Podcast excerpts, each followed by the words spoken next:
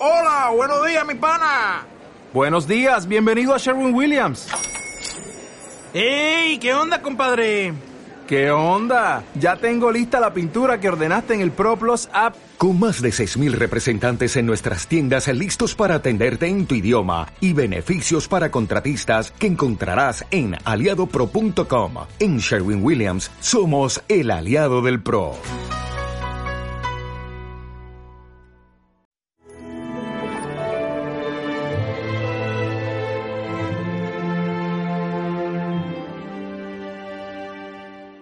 ¿Es que de Galilea puede venir el Mesías?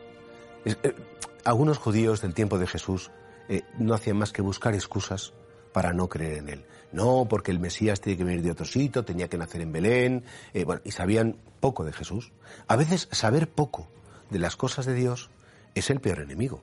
Decía Pasteur que mucha ciencia acerca a Dios y poca ciencia aleja de Dios. Y por eso muchas personas efectivamente no tienen un trato con Dios o tienen miedo a Dios o lo sienten lejano porque no lo conocen. En este caso estas personas, claro, sabían que había estado en Galilea. No sabían, y si hubiesen preguntado, se hubieran enterado que el Mesías, que Jesús, había nacido en Belén, tal y como decían las profecías. Por eso, qué importante es que cada día conozcamos más cosas de Jesús.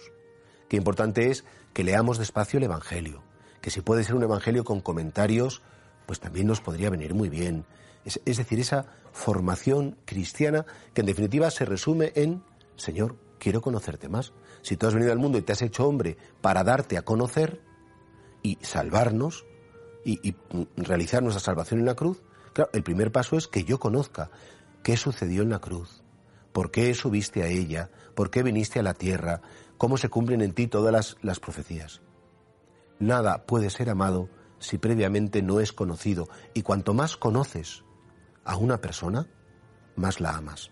Y esto es lo que nos pasa con Jesús, Señor, que quiero conocerte, que me encantaría eh, escuchar con atención cada día la palabra, profundizar en ella. Un modo muy bonito de crecer en el conocimiento de Jesús es hacer oración personal, hacer oración mental, meditando las palabras de Jesús o meditando los hechos que narran los evangelios, pues Jesús en aquel tiempo se levantó pronto, eh, se, se, fue a orar él solo, eh, o Jesús pues cura a los enfermos. Es decir, ¿cuántas cosas podríamos saber de él? No hace falta ser un doctor en teología, no hace falta ir a unos cursillos especiales, basta con que cojas el evangelio un ratito y lo medites.